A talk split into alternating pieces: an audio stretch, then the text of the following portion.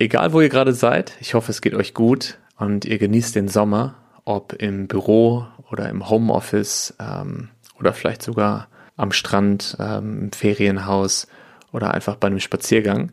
Schön, dass ihr heute dabei seid und äh, ich hoffe, ihr habt ein bisschen Zeit mitgebracht, denn es wird eine etwas längere Folge. Ich habe mich mit Thomas Bleier verabredet. Thomas ist ein ganz spannender, toller Mensch und mit ihm habe ich über das Thema achtsame Führung gesprochen. Kurz zum Hintergrund von Thomas. Thomas ist Head of Corporate Development bei der Ravensburger Gruppe. Er unterrichtet am Center for Digital Technology and Management und, und das ist natürlich die größte Schnittfläche, die wir beide haben, er ist Mitglied im Mindful Leadership Circle und leitet auf der einen Seite den Circle in München mit zwei Kollegen zusammen und auf der anderen Seite die Arbeitsgruppe Mindful Leadership Definition und hat äh, in diesem Jahr ein ganz großartiges White Paper mit dem Circle zusammen veröffentlicht. Darüber will ich mit ihm sprechen, ähm, natürlich darüber, wie seine eigene Praxis aussieht, ähm, was er von achtsamer Führung hält und vielleicht haben wir sogar Zeit, um über Puzzle zu sprechen. Ich freue mich drauf. Viel Spaß euch. Hi Thomas, schön, dass du die Zeit genommen hast. Hallo Daniel, grüß dich. Schön, dass ich da sein kann. Es ist äh, Freitagnachmittag. Du bist wahrscheinlich auch kurz vorm Wochenende. Wie geht's dir? Gut, gut, weil Freitagnachmittag und Wochenende steht vor der Tür. Mhm. Ähm, von daher schon mal grundentspannt und äh, auch einen schönen Start in den Tag gehabt, weil mein ältester Sohn heute Morgen sein Abiturzeugnis bekommen hat. Oh. Der Corona-Abi-Jahrgang mit Mundschutz und Sicherheitsabstand, aber es war natürlich trotzdem ein schöner Tag von daher. Das ist eine spannende Zeit, ne? Ja. Ich sehe dich ja auch gerade über Zoom und du sitzt in deinem Homeoffice und äh, da warst du wahrscheinlich auch die letzten drei, vier Monate, so wie die meisten von uns, ne? Wie die meisten von uns, ganz, ganz überwiegend. Ähm, ich bin dann eher manchmal schon freiwillig äh, ins Büro geradelt. Also A, weil ich dann die Bewegung habe, wenn ich Fahrrad fahren kann. Ähm, obwohl es eigentlich keinen Unterschied macht, ob ich dann da relativ alleine in meinem Einzelbüro sitze oder zu Hause in meinem Homeoffice. Ähm, mhm. Bei mir hat das gut getan, diese Bewegung und auch diesen, diesen bewussten Schritt, ich gehe jetzt von zu Hause weg, ich mache die Haustür zu und jetzt bewege ich mich ins Büro. Ähm, ja. Ich mag das eigentlich durchaus ganz gerne, auch diese, diese bewusste Trennung, ja, wenn es Sinn macht. Ja, ja, das, das geht mir genauso. Ich habe mir so ein bisschen ähm, antrainiert, dass ich morgens immer einen kleinen Spaziergang mache. Also ich gehe einmal raus, meist mit einem Kaffee in der Hand und gehe dann einmal um den Block oder spaziere so ein bisschen vor der Tür hin und her. Einfach weil ich das Gefühl habe, wenn ich direkt vom Schlafzimmer ins Badezimmer, ins Arbeitszimmer gehe, mhm. äh, dass mir da so ein bisschen der Übergang fehlt. Ja. Das ist echt was, was mir jetzt in den letzten Monaten aufgefallen ist. Auch gerade so am Ende des Tages, wenn man nochmal ja, im Kopf mit Themen abschließt, Sachen reflektiert ähm, und dann wirklich so ja, den, den Arbeitshut weghängt und den Privathut aufsetzt. Mhm. Das hilft schon wirklich, wenn man da so eine kleine Übergangsphase hat. Ja, um, unbedingt. Und auch vielleicht durchaus so ein gewisses Ritual, um, um die Arbeitsphase dann auch mal abzuschließen, weil ich denke, ja, es ging vielen so, mir ging es definitiv so in der Lockdown-Phase man hatte so das Gefühl, die Tage fließen so ineinander über. Ja, die, die mhm. Strukturen lösen sich auf. Ähm, und das wurde auch immer schwieriger, dann Arbeit und Privatleben und Haushalt auseinanderzuhalten. Ja. Ähm, hat ja manchmal auch Vorteile, macht einen sehr flexibel, aber auf Dauer finde ich es nicht gut. Ja. Und da einen, einen bewussten Übergang zu schaffen, ist eigentlich schon ganz sinnvoll. Ja. Gibt es denn, ähm, du arbeitest ja bei Ravensburger, hm?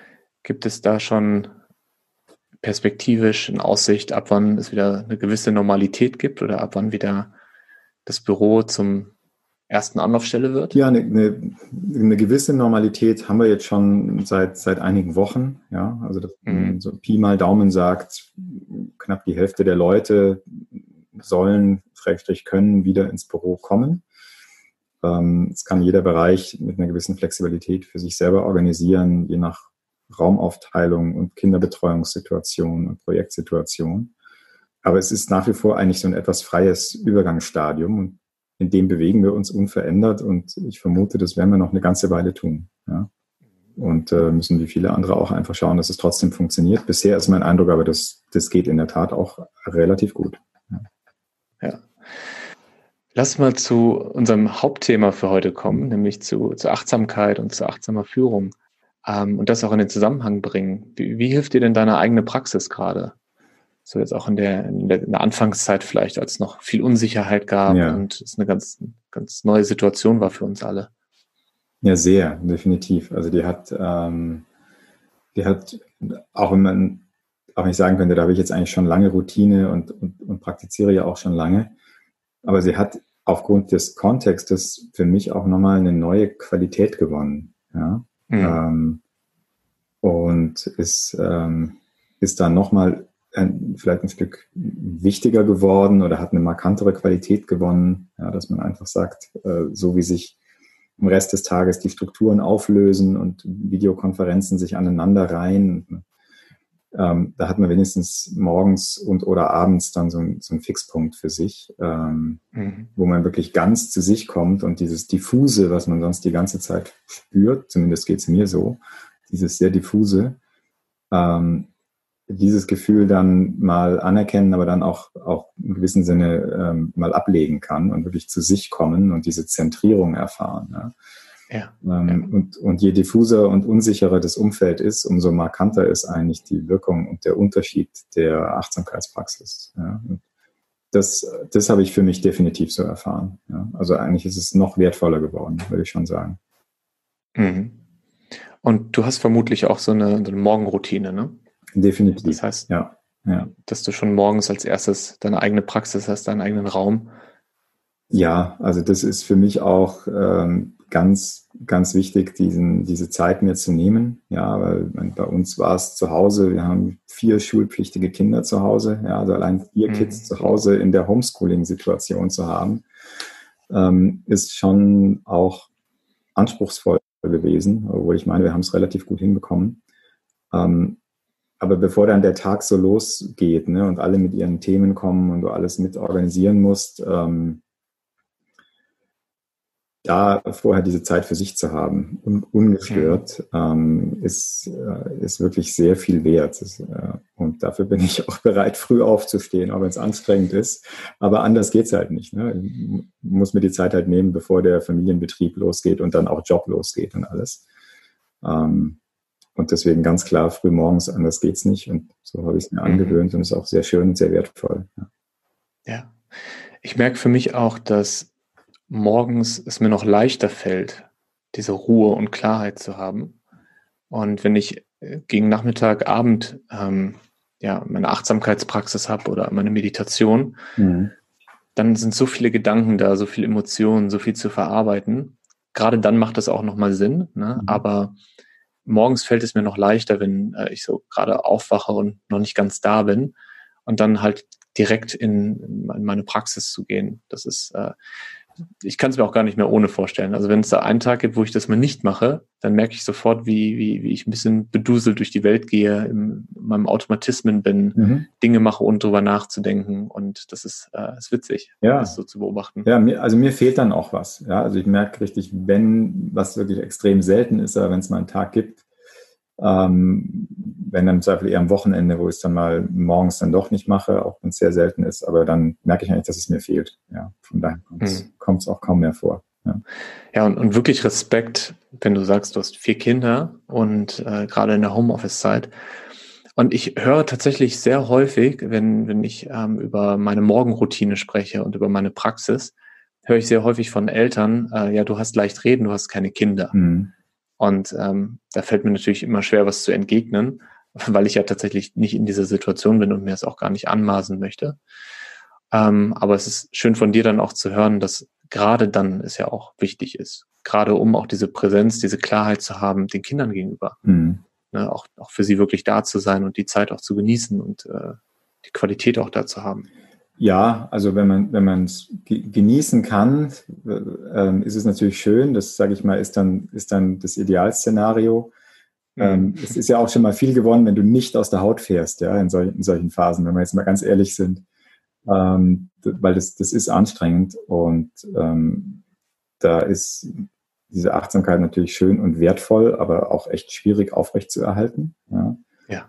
Und ähm, ja gut, es also ist auch einfach extrem wichtig, dass man da ähm, auch zu Hause irgendwie sich aufeinander verlassen kann, ja, ähm, sei es jetzt als Ehepaar oder, oder, oder wie auch immer.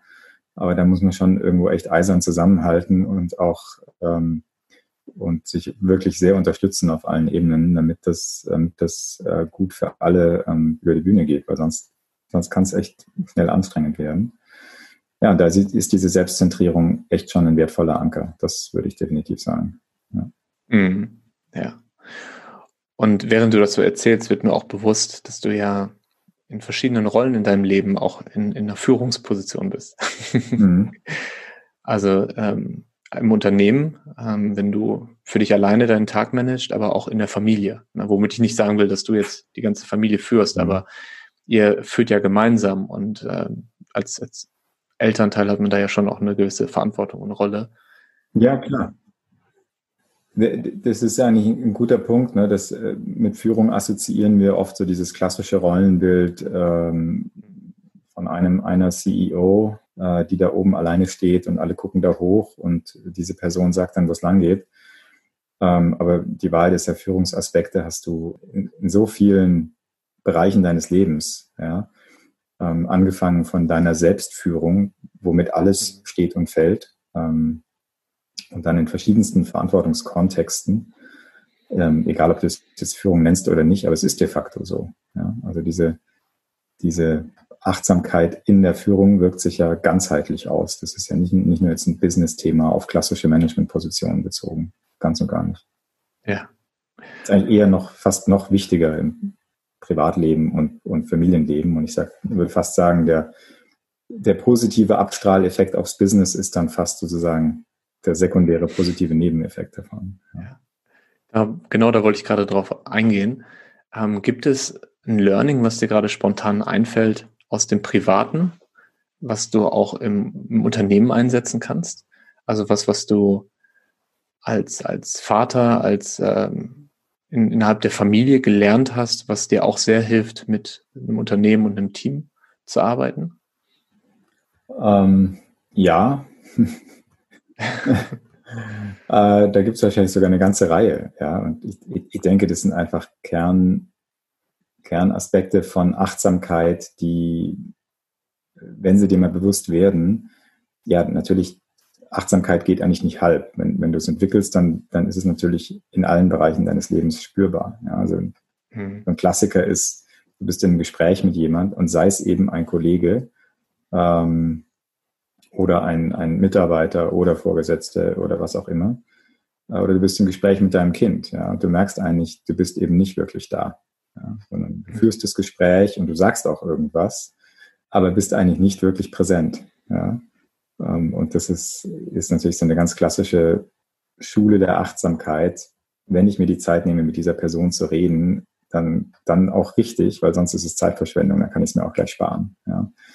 Ähm, und das merkst du natürlich ähm, bei Kindern auch relativ schnell, was so ein sensibler Bereich ist. Und die merken das auch, wenn du nicht wirklich richtig zuhörst.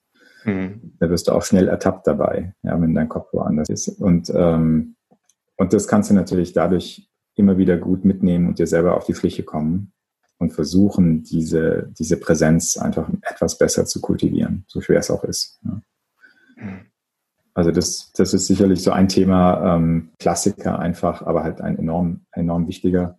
Hm, auch das Thema Vertrauen, ja, wenn du mit Menschen zu tun hast, ähm, loslassen an gewissen Stellen, das ist, wird natürlich sehr relevant, wenn deine Kinder ins Teenageralter kommen. Ja, da habe ich ja auch zwei und, und die dritte, die gerade so an der Schwelle steht und du dann einfach lernen musst, ähm, loszulassen in all den Aspekten. Und auf der. Business-Seite siehst du das ja ähm, siehst du das ja auch. Alle reden von agil und empowered. Ähm, tun wir auch in unserem Unternehmen und wir meinen das auch.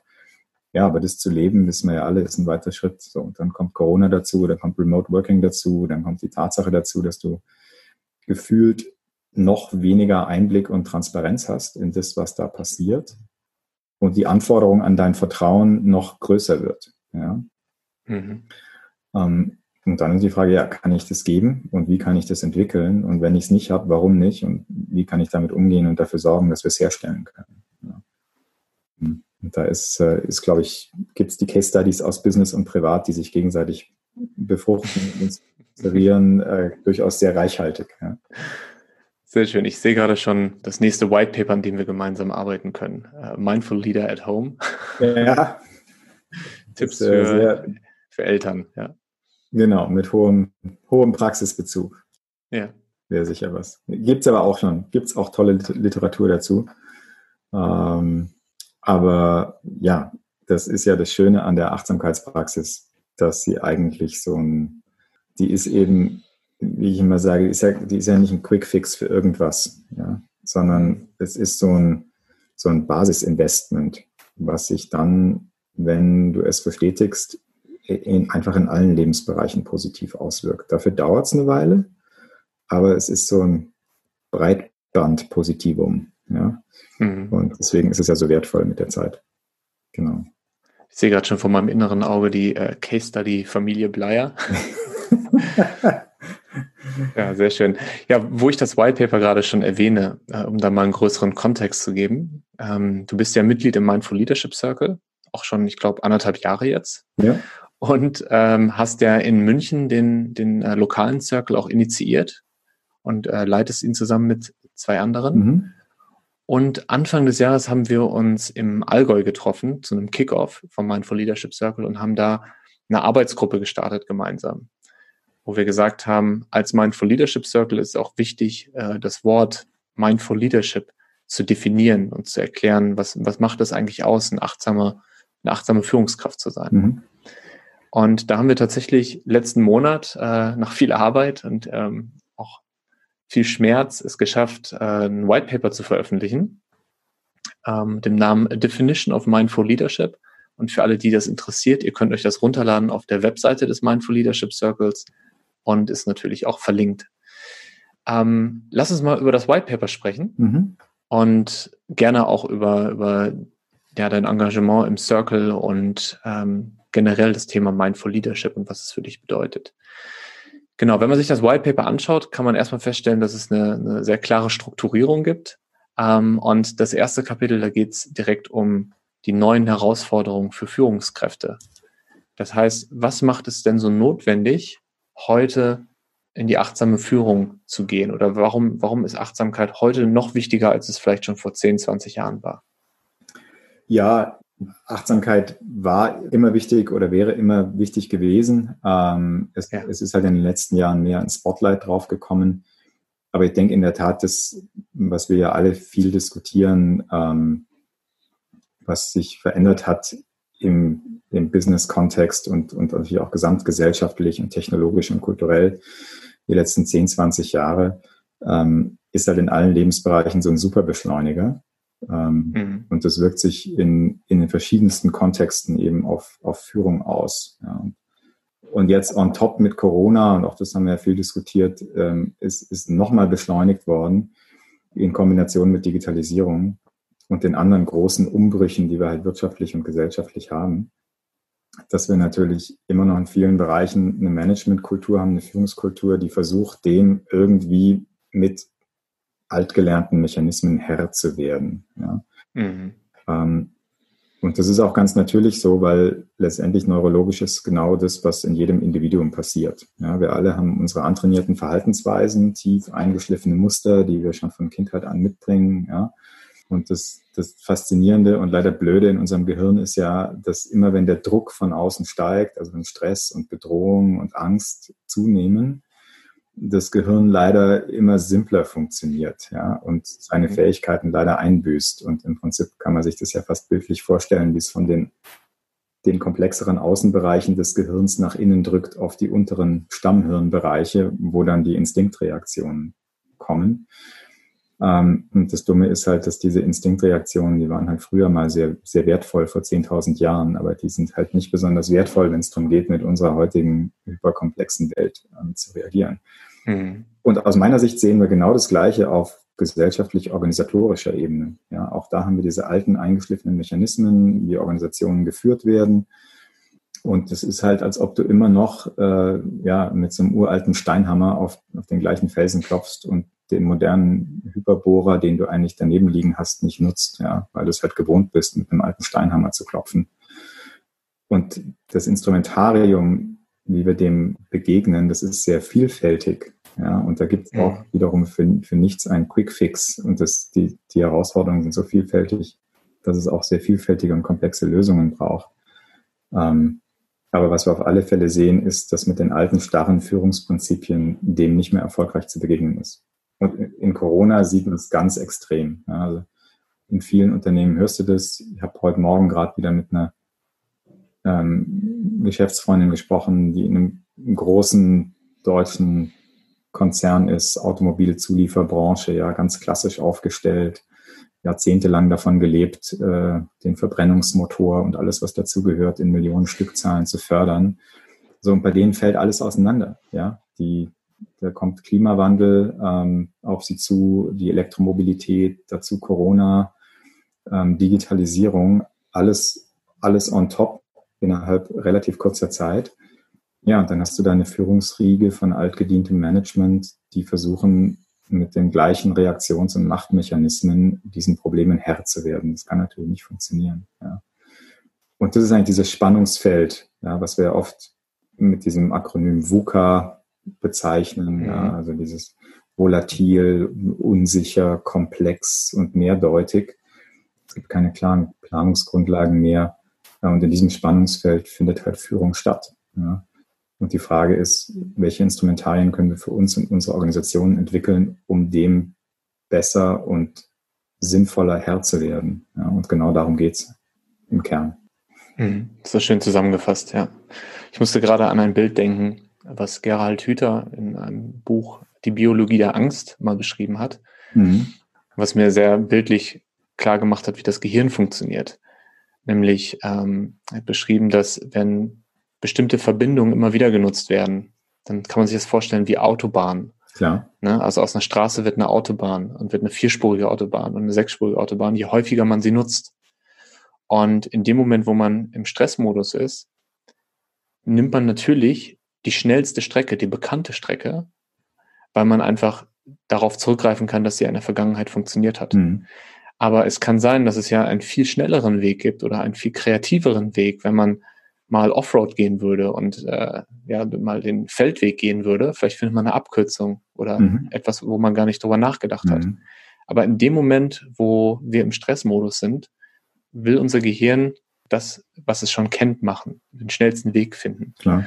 Und äh, manchmal ist es hilfreich, ähm, häufig bringt es uns dann aber äh, eher zum Gegenteiligen. Mhm. Ich finde, das, das hast du sehr schön beschrieben. Ja. ja. Wenn du das äh, mal überträgst auf ähm, das Unternehmen, in dem du gerade arbeitest, ist dort erkannt worden, dass Führung heute ähm, sich verändert, dass äh, Führung andere Grundlagen benötigt? Ist ja auch ein Traditionsunternehmen, mhm. ne? das ist ja ein besonders spannendes Umfeld. Ja, klar, ist ein Traditionsunternehmen, weit über 100 Jahre alt, ja, ähm, mhm. sehr, sehr markenbewusst, ähm, sehr verantwortungsbewusst, ja eine tolle Ausgangslage. Aber klar, wir bewegen uns genau in dem gleichen Spannungsfeld wie alle anderen, ja, ähm, bis hin zum Konsumentenverhalten und, und dem, der Erwartungen der Zielgruppen an uns und unsere Produkte, die sich auch äh, laufend ändern. Ähm, und dementsprechend, klar, müssen wir uns genauso weiterentwickeln wie alle anderen. Und dieses, dieses Thema des vernetzteren, agileren, Arbeitens unter dem Schlagwort auch Empowerment, ja, also mehr mhm. Verantwortung in die operativen Teams reingeben, den Mitarbeitern äh, die Möglichkeit geben, ähm, das, was man ja von ihnen will, nämlich selbstverantwortlich, unternehmerisch denkend und handelnd und agil zu arbeiten. Ja, das sind alles schöne Anforderungen. Aber wenn man die wirklich äh, will, äh, dann muss man entsprechend auch das Spielfeld dafür bereiten, dass so gespielt werden kann. Ja. Und mhm. das ist halt dieses Schlagwort, äh, Schlagwort Empowerment und stärkere Kollaboration. Das sind zwei ganz, ganz wichtige zentrale Führungsaspekte, ähm, die wir versuchen zu entwickeln. Ähm, das haben wir auch in den letzten zwei Jahren gezielt entwickelt und sind aber noch dabei. Ja, das ist ja nicht was, das ist nicht etwas, was du anordnen und dann im Rahmen von ein paar Workshops äh, einimpfen kannst und dann läuft es, das wissen wir alle. Ja, das ist ein langer, langer Prozess, wenn du Führungskultur verändern möchtest. Aber da sind wir auch auf der Reise, ja, definitiv und tun das auch sehr bewusst. Ja, und das sieht man auch schon an deiner Rolle. Ähm, du bist ja auch für Corporate Development zuständig ähm, und ihr habt ja auch viele digitale Bereiche, digitale Unternehmen und ähm, seid ja nicht nur im klassischen Brettspiel und Puzzle-Business unterwegs. Ne? Mhm. Ja, wir, wir, leben, wir leben ganz klar von dem klassischen Bereich und sind dort erfolgreich und, und wollen und werden das auch weiter tun.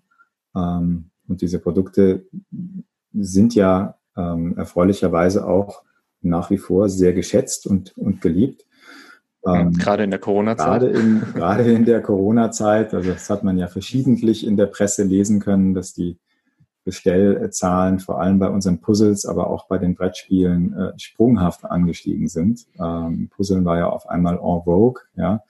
Selbst die New York Times und das Wall Street Journal haben über Ravensburger Puzzle geschrieben, was bis dato, glaube ich, noch nie vorgekommen war. Ähm, es ist schön, weil man sieht, okay, wir haben Produkte, ähm, so einfach sie auch manchmal daherkommen mögen, aber sie haben einen Wert für die Menschen. Ja.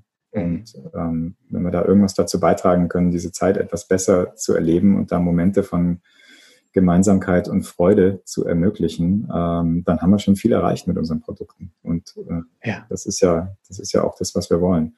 Und gleichzeitig, ja, sind wir da ganz pragmatisch und sehen, wie die Welt um uns herum sich verändert. Ähm, haben alles selber Kinder zu Hause und sehen, wie die heranwachsen und agieren und wissen, dass wir natürlich Digitalisierung nicht nur als Geschäftsprozessveränderung ähm, integrieren müssen, mhm. sondern dass einfach das gesamte Konsumverhalten davon beeinflusst wird. Ja.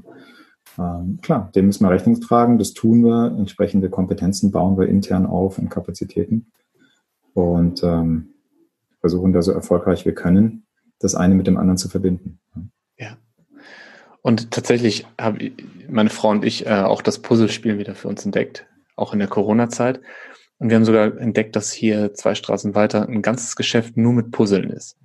Ich wusste gar nicht, dass das gibt, äh, aber da sind wir jetzt Stammgast. Nur, nur Puzzle, das ist in der Tat ungewöhnlich, aber es ist ja. zu hören. Ja.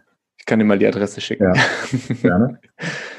gerne. ähm, ja, lass uns mal gerne in der Struktur von dem White Paper auch mhm. zum, zum nächsten Thema kommen. Nämlich nachdem es in dem White Paper erstmal um die Herausforderungen geht für Führungskräfte, geht es dann um die äh, neuen Qualitäten, mit denen man diesen Herausforderungen begegnen kann. Ja. Ähm, und da haben wir fünf Qualitäten rausgearbeitet. Das ist Resilienz, Service, Integrität, Fokus und Kreativität. Mhm. Magst du da ein bisschen was zu sagen? Vielleicht auch aus, aus persönlicher Erfahrung?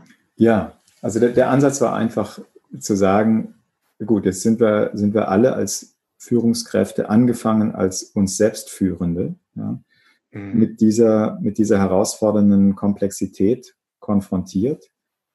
Und wir wollten unser Verständnis mal herleiten, wie wir erfolgreich in unserer Führungsfunktion auf, auf diese Anforderungen reagieren können. Und was braucht es dafür eigentlich für Qualitäten? Und wir haben für uns klar definiert, dass es gewisse Basisqualitäten gibt, die erfolgreiches Führen auszeichnen und, und dafür charakteristisch sind. Ja, das sind die genannten fünf. Äh, Resilienz, Service, also im Sinne von Führung auch als Dienst für andere und an anderen mhm. zu verstehen, ja, mit, mit einer gewissen Demut da auch reinzugehen. Integrität, Fokus und Kreativität sind natürlich sehr, sehr breite Begriffe, aber auch so wirklich so Grundlagenqualitäten, äh, mhm. die nach unserem Verständnis nachhaltige und erfolgreiche Führung ausmachen und noch stärker ausmachen werden in Zukunft. Ja, und die vielleicht Führungskräfte auch wirklich brauchen, um diese alten Muster ablösen zu können und auch wirklich den Herausforderungen der Schnelligkeit der Digitalisierung ähm, auch erfolgreich Rechnung zu tragen und da gute unternehmerische Lösungen zu finden. Ja, und das geht halt nicht mehr mit starren Planungsinstrumenten. Mhm. Top-down, das wissen wir alle. Ähm, und wir sehen ja auch, wie erfolgreiche Firmen sich da, sich da verändern. Das Entscheidende war jetzt, also wir haben jetzt diese fünf Aspekte für uns rausgearbeitet. Es gibt sehr viel Literatur dazu. Ne? Was macht, was macht gutes Führen heutzutage aus? Kannst du 5000 Bücher dazu bestellen auf Amazon oder wahrscheinlich noch viel mehr. Äh, große Unternehmen, Google ist natürlich immer so ein Paradebeispiel, haben das untersucht, haben das quantitativ abgefragt. Ähm, Google hat ja seine zehn Führungsprinzipien. Was macht erfolgreiches Firmen bei Google aus, also nur als ein Beispiel. Ja. mhm. ähm, wo sie all ihre führenden Mitarbeiter befragt haben und das rausgearbeitet haben. Und das Interessante war da ja auch, naja, von diesen zehn Kriterien, die Google da festgelegt hat, von den zehn ist eines, bezieht sich aufs Thema Fachkompetenz. Der eine Punkt ist, ja, ja. Punkt Nummer acht, glaube ich, auf der Liste, dass meine Führungskraft soll bitte die, die, die technisch-fachliche Kompetenz haben, um uns, die Mitarbeiter in dem Team auch kompetent führen zu können. Alle anderen, neun von zehn, sind eher sogenannte weiche qualitative Faktoren. Ja, Kommunikation, ähm, klare Entscheidungsfähigkeit, klare Vision, ähm, schafft ein, ein inkludierendes Team-Environment, kümmert sich um die Leute, dass es, dass es gut geht, ähm, lebt Empowerment und macht kein Micromanagement, hat ein Coaching-Attitude und so weiter und so fort. Ja, diese ganzen schönen Schlagworte. Ähm, mhm. Und wir haben das in diesen fünf Aspekten abgebildet, wie du das auch immer beschreibst. So, das Spannende, und ich glaube, da würde jeder sagen, ja klar, macht irgendwie Sinn, das braucht's, das ist gutes Führen. Da ist wahrscheinlich nicht wahnsinnig schwierig, dahingehend eine, eine Einigkeit herzustellen. Und du kannst eine Tonne Literatur darüber lesen. So, die spannende Frage ist aber jetzt doch, wie du als Führungskraft, angefangen, wie gesagt, bei der Selbstführung, wie du bitte schön so ein Superheld sein sollst, dass du all diese tollen Qualitäten entwickeln und leben kannst. Ja, welcher Mensch kann denn das bitte? Also ich bin auch immer sehr äh, nach all den schönen Worten ähm, sollte man mal die ketzerische Frage stellen. Okay, jetzt haben wir alle unseren unsere Wunschliste an die ideale Führungskraft Führungskraft definiert und wie um Himmels Willen soll der normale Mensch das denn bitte leben? Ja? Mhm. Ähm, und da kommt für uns das Thema Achtsamkeit ins Spiel, ähm, eben nicht zu verstehen als die neue Management-Wunderwaffe. Ja, wir tun jetzt alle ein bisschen tief atmen und meditieren im Büro und dann wird alles großartig. Ähm, oder wir werden dann noch kühler, rationaler, fokussierter und produktiver und können damit dann das Gleiche machen, was wir bisher gemacht haben, nur noch schneller. Ähm, das ist es eben nicht, weil für die Entwicklung dieser Führungsqualitäten, da gibt es keinen Quick Fix. Wir haben bewusst in dem White Paper gesagt, die kannst du nicht hacken, die kannst du nur kultivieren. Und kultivieren heißt über die Zeit durch Commitment, durch Zeitinvestment, durch wirkliches Muster bauen auch im psychologischen Sinne. Und dann schafft Achtsamkeit ein Fundament, auf dem diese Führungsqualitäten wachsen können. Du musst mhm. trotzdem noch was dafür tun, um die auszubilden und du musst trotzdem an dir arbeiten. Aber die Achtsamkeit ist eben genau das, was ich vorher schon mal sagte, so ein Basisinvestment. Und wenn da das Commitment zur Praxis reinkommt, dann schaffst du für dich selber eine Basis. Du schaffst psychologisch, neurologisch eine Veränderung als Grundlage dafür und du schaffst auch in deinem unmittelbaren Umfeld eine spürbare Veränderung. Und dann können diese Führungsqualitäten entstehen und dann kann erfolgreiche Führung wachsen. Und das ist eigentlich unsere These in dem White Paper. Ja. Mhm. Was, glaube ich, sehr augenscheinlich ist ähm, und beim ersten Blick auffällt, ist, dass Achtsamkeit keine der fünf Qualitäten ist, mhm. sondern der Weg, diese Qualitäten zu entwickeln oder auszubauen. Ja. Und das war ja eine ganz bewusste Entscheidung, dass wir gesagt haben, es geht nicht darum, Achtsamkeit als eine Qualität von erfolgreicher Führung zu definieren, sondern darum zu gucken, was sind die Qualitäten, die ich als Führungskraft entwickle mhm. und wie unterstützt mich Achtsamkeit dabei, diese Qualität zu entwickeln. Also Achtsamkeit nicht als Selbstzweck, mhm. sondern als Weg. Ganz genau. Ja. ja. Und wenn wir mal eine rauspicken von diesen Qualitäten, die sich jetzt auch in den letzten Monaten als besonders wichtig gezeigt haben, dann ist das ja mit Sicherheit Resilienz. Mhm. Also die Fähigkeit, mit ähm, Veränderungen umzugehen, ähm, die Fähigkeit, nach Rückschlägen wieder in seine Form zu kommen und vielleicht sogar gestärkt rauszugehen, noch was zu lernen und ähm, sogar die aus seiner Komfortzone bewusst rausgehen und Herausforderungen suchen, weil man den Mehrwert von Herausforderungen kennt.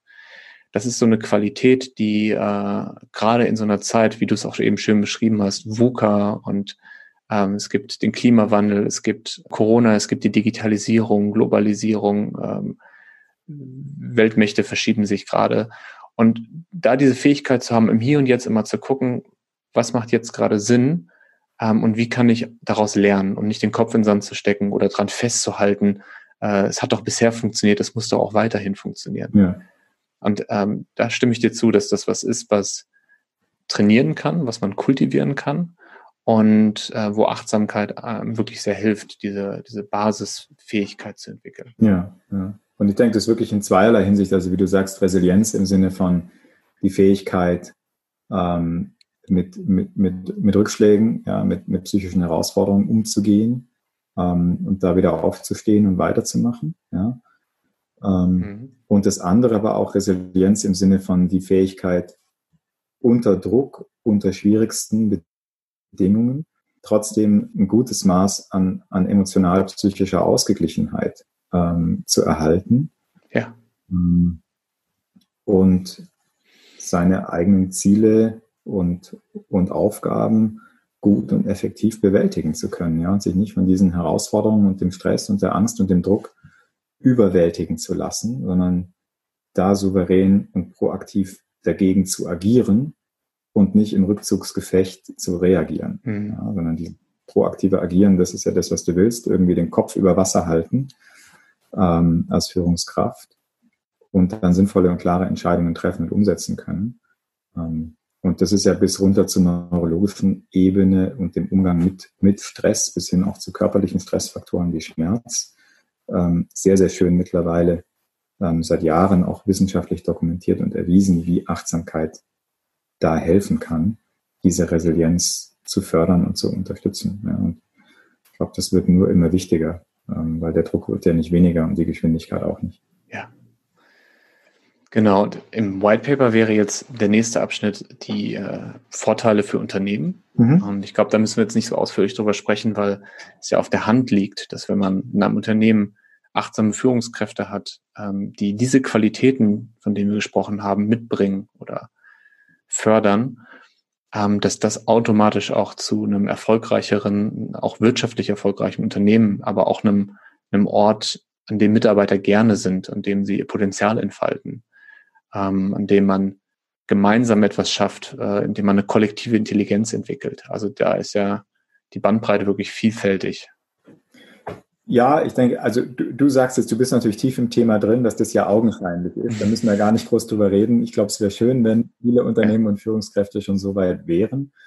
Ähm, ich denke, man muss es schon nochmal herleiten. Das haben wir auch in dem White Paper gemacht, ähm, ohne dass wir es jetzt alles durchdeklinieren. Aber ähm, ich glaube schon sinnvoll zu verstehen, wie gesagt, Achtsamkeit per se jetzt nicht als Wunderwaffe, Quickfix-Methode und Selbstzweck, sondern Achtsamkeit als ganz wesentliche Grundlagenpraxis, um gute Führungsqualitäten wachsen zu lassen, mhm. kultivieren und dann im Umfeld dieser guten Führung, klar, dann kommen die positiven Erträge, die man daraus sehen will, ja, wie gesteigerte Fokus und Produktivität, wie eine verbesserte Kommunikation, auf der Basis auch verstärkte Zusammenarbeit, Co-Creation, agiles Arbeiten miteinander, und auf der anderen Seite auch das ganze Thema Resilienz, Stressmanagement für Mitarbeiter, einfach höhere Mitarbeitermotivation, ja. Ähm, so, und wenn man das, wenn man das schaffen kann, so im Umfeld, klar, dann sind Mitarbeiter produktiv, fühlen sich wohl, tragen gerne dazu bei und dann hast du auch diese, diese gute Kommunikation, den wertschätzenden Umgang. Ja, all das, was auf der Checkliste einer guten Führungskultur halt so stehen würde und auch steht und wie du da dazu beitragen kannst, dass das entsteht. Und ich denke, diese, auch diese konkreten Auswirkungen, da gibt es ja auch schon gute Untersuchungen dazu in vielfältigster Hinsicht, dass man die wirklich mit der Zeit erreichen kann. Aber ich denke, es braucht halt ein echtes Commitment. Ja. Und das Entscheidende ist, es fängt eigentlich immer bei dir selber an. Es ist nichts, was du verordnen kannst als, als Programm. Ähm, ich würde sogar so weit gehen, du brauchst ja überhaupt nichts verordnen oder Leuten empfehlen. Wenn du es einfach mal für dich selber kultivierst, dann hat das schon einen Effekt. Und jeder und jeder andere wird dann schon auch im Zweifel ihren eigenen Weg finden, wenn man sie dann lässt ja, und, und ein gutes Führungsumfeld da ist. Ja.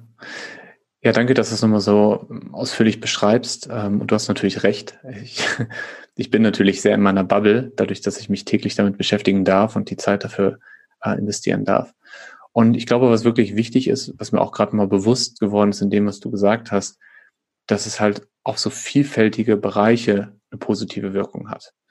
Und in der letzten Folge mit Nico, den du ja auch persönlich kennst, ähm, haben wir sehr ausführlich über Mac Mindfulness gesprochen und du hast es ja auch eben erwähnt. Mhm. Das heißt, die Verflachung von Achtsamkeit als reines Tool, um noch effizienter und noch schneller zu arbeiten. Und ähm, wir stehen auch als Unternehmen immer vor der Herausforderung, dass auf der einen Seite wir wissen, dass es Unternehmen effizienter macht und dass es auch messbar äh, die Effektivität steigern kann und dass wir dazu auch Studien haben, auch eigene Studien. Gleichzeitig wollen wir aber nicht, dass es auf das Thema reduziert wird oder dass es vielleicht sogar den Effekt hat, dass äh, man erwartet, dass Mitarbeiter noch mehr arbeiten, weil sie ja jetzt Achtsamkeit äh, trainiert haben und äh, jetzt noch resilienter sind. Und darum ist es wichtig, das nochmal zu erwähnen. Ähm, und das hast du, glaube ich, ganz gut auch noch abgerundet. Also welche Bereiche im Unternehmen gefördert werden.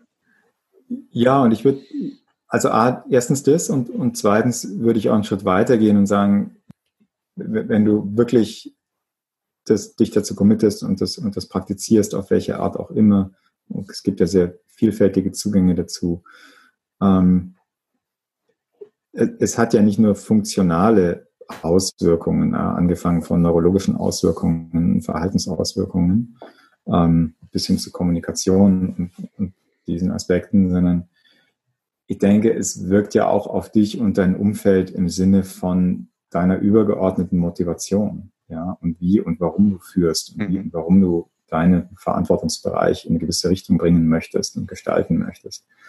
Ähm, und ich denke, da hat es auch einen Einfluss. Ja, und, und das versuchen wir ja auch zu sagen, dass das Thema Achtsamkeit, das ist nicht entkoppelt als, als reine Funktionalmethode, ja, sondern die hat eine, mhm. die hat auch eine Einbindung in eine innere Ausrichtung, denke ich, und dann auch eine Verantwortungsausrichtung in allem, was nach außen gerichtetes Handeln angeht, ja.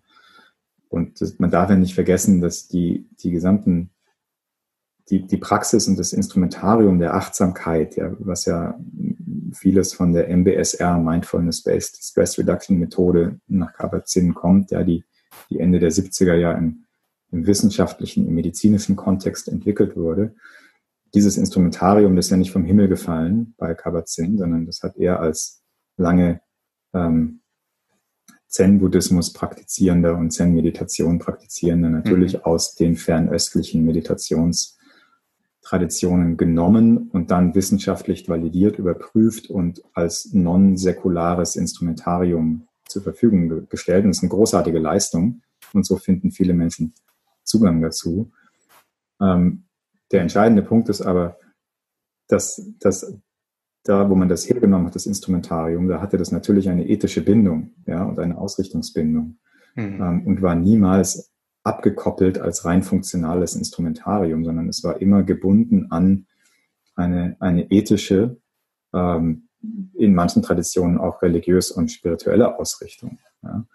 Ähm, nämlich, dass man das tut, um auch Qualitäten wie Verständnis und Mitgefühl zu entwickeln und letztendlich auch einfach ein besseres Leben zum Wohle auch von anderen zu führen. Ja? Dieser Aspekt, den, den sollte man ähm, wie auch immer man das formulieren mag, das kann man jetzt sehr hochtrabend sagen, aber den Aspekt sollte man nicht ganz unter den Tisch fallen lassen. Ganz im Gegenteil. Und ich glaube, das tun ja auch viele, denen Achtsamkeit am Herzen liegt. Es geht auch darum, wie gehen wir mit uns selber und mit anderen um? Ja, und wie, wie können wir unsere menschlichen Qualitäten, die wir haben und dieses menschliche Potenzial besser zum Wohle auch von anderen nutzen und damit hoffentlich zum Wohle auch unserer, unserer gesamten Gesellschaft. Ähm, und äh, darauf soll es ja auch hinführen.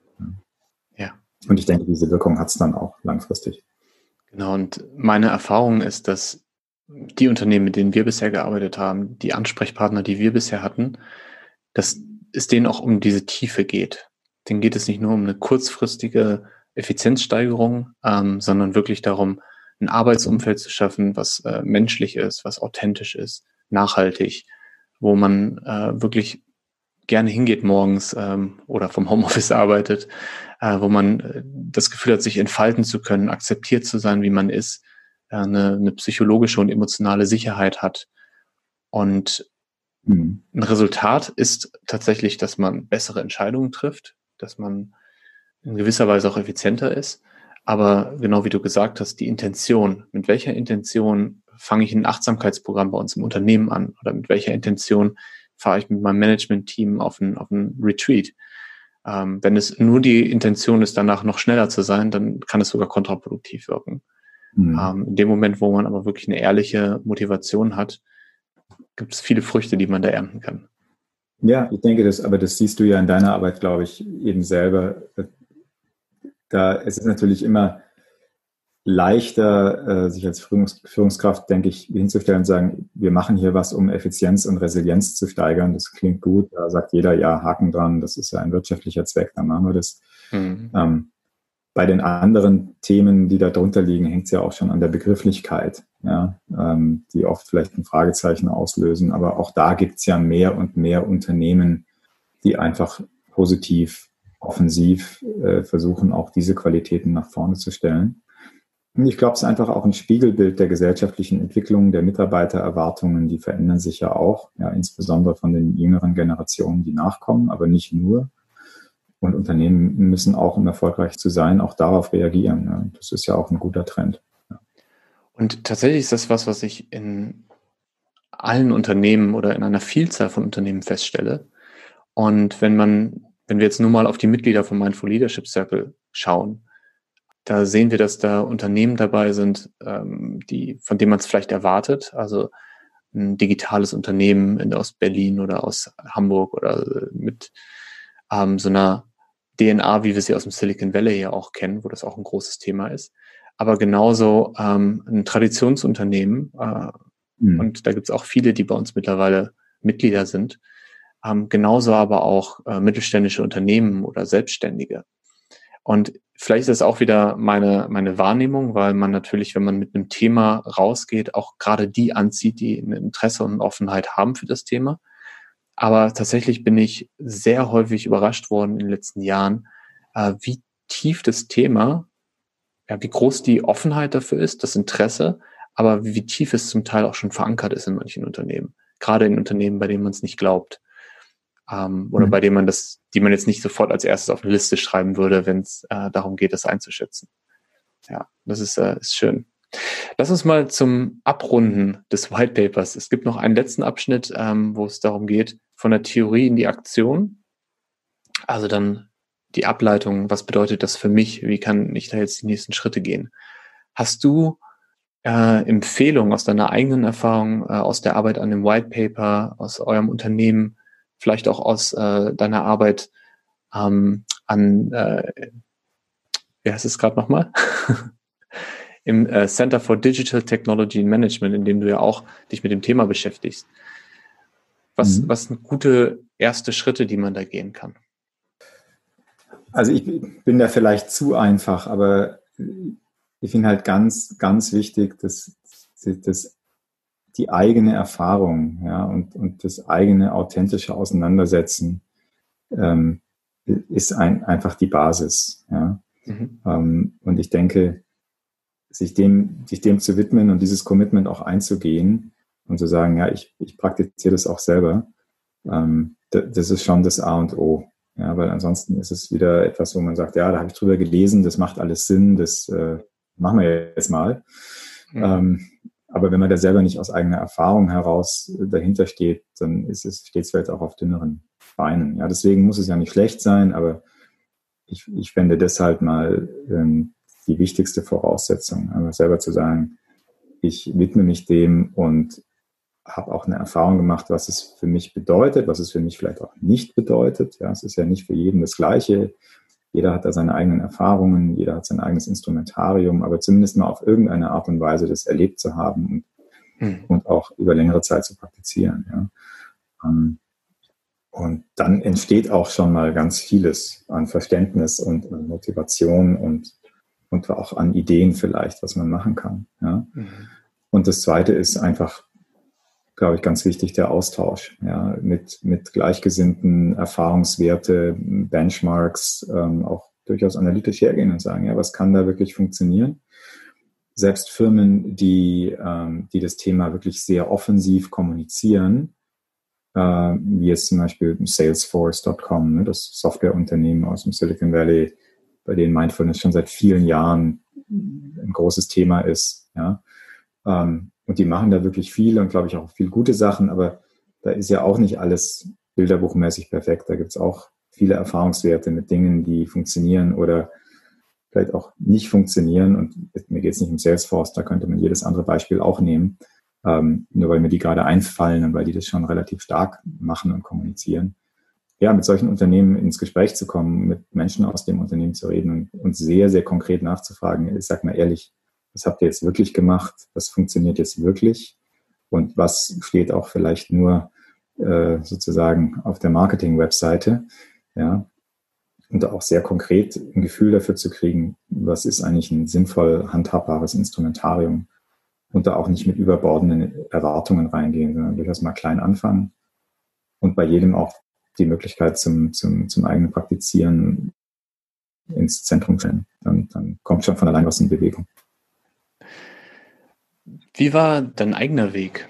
Also ich erinnere mich daran, als ich das erste Mal im Unternehmen angesprochen habe, dass ich mich für Achtsamkeit, für Meditation interessiere. Und für mich hat sich das wirklich so wie Outen angefühlt, was im Nachhinein, wo ich im Nachhinein lächeln muss, wenn ich das sage. Mhm. Aber für mich war es so, dass es lange etwas war, was ich nur für mich gemacht habe und mit äh, im Business-Kontext, im kollegialen Kontext nicht, nicht angesprochen habe. Und dann, als ich es ausgesprochen habe, bin ich auf ganz viel Interesse gestoßen und war ganz überrascht. Mhm. Ähm, wie, wie war da dein Weg? Oder ist da dein Weg? Ja, eigentlich ganz ähnlich. Also meine, meine, meine früheste Erinnerung, dass ich meditiert habe, da war, als, als ich ein Teenager war und mich hat das eigentlich mein ganzes Leben mal mehr, mal weniger irgendwie begleitet. Mhm. Ähm, aber genauso wie du. Ich habe das, ich habe sehr früh gelernt, schon im Studium, dass es auch eher negativ sein kann, wenn man sich damit outet. Ja, und habe sehr früh gelernt, das Thema eher für mich zu behalten. Ähm, gut, das waren auch noch andere Zeiten. ähm, da gab es dann wahrscheinlich damals schnell die Hippie-Assoziation, ne? Da gab es ja alle möglichen Klischees, mit denen man dann im Zweifel mal konfrontiert wurde. Ähm, und ich habe mir dann auch lange gedacht, ja, das ist ja eigentlich auch wurscht, das ist, das ist ja, ja nichts, was ich vermarkten muss. Ich mache das ja für mich. Ja.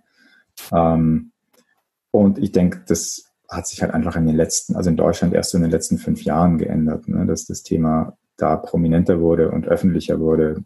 Ähm, und heutzutage würde ich sagen, ja, es, es ist ja schon fast so Mainstream, dass man, dass man irgendwo zwischen, zwischen ähm, freundlichem Desinteresse und echtem Zuspruch, das ist so die Bandbreite, aber ich erlebe eigentlich schon lange nicht mehr, dass irgendjemand das komisch findet. Ja. Aber hättest du dir vorstellen können, vor zehn Jahren, vielleicht sogar vor fünf Jahren, dass das mal ein Thema ist, was du auch unterrichtest? Ähm, vorstellen ja, mhm. aber dass es dann konkret auch dazu kommt, das ist auch erst in den letzten zwei, drei Jahren so passiert. Ja. Und das ist vielleicht auch einfach ein Zeichen der Zeit. Ja. Vielleicht wäre vor, vor zehn Jahren die Zeit auch noch nicht reif gewesen. Ähm, an der Uni dafür ein Seminar anzubieten. Ja, jetzt habe ich das ähm, vor anderthalb Jahren zum ersten Mal gemacht. Ähm, ein Seminar zum Thema Meditation als Basis für bewusste Führung, mhm. zusammen mit einem Kollegen, äh, einem Mediziner, der also quasi den wissenschaftlich-neurologischen Teil unterrichtet hat und ich habe so den, den Praxisteil und den, den Führungskontext vermittelt. Ähm, und das kam absolut großartig an, ja, sowohl bei den, bei den Organisatoren, ähm, den Lehrkräften als auch bei den teilnehmenden Studierenden und äh, war sicherlich eine Ermutigung, Ermutigung, da mehr zu machen. Und da ist, ist eine ganz großartige Offenheit dafür da. Unsere Studenten heutzutage haben ja schon, sage ich mal, ein, ein, eine Belastungssituation und ein, einen Druck, ja, ähm, dass sie selber schon nach einem Instrumentarium suchen, oft, wie sie besser damit umgehen können. Ja, ja absolut. Und es fängt eigentlich sogar noch früher an. Ne? Das ist ja auch schon ein Thema für Schulen und Kindergärten. Aber da machen wir jetzt einen ganz neuen Themenbereich auf. Ich habe das Gefühl, wir haben gerade eine schöne Runde gedreht, so ein bisschen äh, entlang geschlangelt, entlang geschlängelt an der Struktur von dem White Paper, ne, von den Herausforderungen über die Führungsqualitäten zur Rolle von Achtsamkeit äh, bis hin zu den Vorteilen für Unternehmen und den Benefits. Ähm, Gibt es noch was, was, was du gern teilen möchtest, was, was dir wichtig ist, ein Gedankengang, den du hast? Na, ich denke, wir haben, wir haben eine schöne Runde gedreht, wie du, wie du sagst. Mhm. Ich denke, für alle, die es interessiert, ähm, kann, man, kann man wirklich gerne auf, an, den, an den Mindful Leadership Circle verweisen oder empfehlen, da sich das mal anzugucken. Da findet man Gleichgesinnte aus allen Bereichen der Wirtschaft, ähm, die sich dafür interessieren. Da kann man sich viel austauschen, Inspiration holen, ähm, auf neue Ideen kommen. ähm, oder überhaupt erst mal mit dem Thema vertraut machen. Also ich glaube, das ist schon mal eine ganz gute, eine ganz gute Quelle. Ja. Ich nehme das auch so wahr, wie du es eben beschrieben hast, dass es in den letzten fünf Jahren ähm, ganz viel passiert ist. Und im Mindful Leadership Circle merken wir das auch, dass äh, da auf der einen Seite Leute dabei sind, Teilnehmer, die schon lange eine eigene Praxis haben, vielleicht auch schon äh, unterrichten oder es selber im Unternehmen eingesetzt haben. Und aber auch ganz, ganz viele Teilnehmer, für die das einfach so ein neues Feld ist, so, wo so ein Interesse, so eine Neugier da ist. Ähm, und das ist gerade schön zu sehen, wie, wie diese Welle so langsam Form annimmt. Und äh, ja, ist schön, das zu begleiten. Mhm. Ja. ja, danke dir für die Zeit, Thomas. Ja, dir auch. Daniel, vielen, vielen Dank. Ja, ein, ein schöner Austausch und äh, mhm. ich freue mich auf mehr in diese Richtung. Gerne. Und dann machen wir demnächst das White Paper für äh, Achtsamkeit in der Familie. Und dann lade ich dich wieder ein. Alles klar. Oder zu anderen Aspekten von Führung, was auch immer kommt. Ja. So machen wir das. Thomas, okay. dir ein schönes Wochenende. Ähm, genieß die Zeit mit deiner Familie und äh, wir hören uns nach dem Sommer. Danke, dir auch. Alles Gute, Daniel.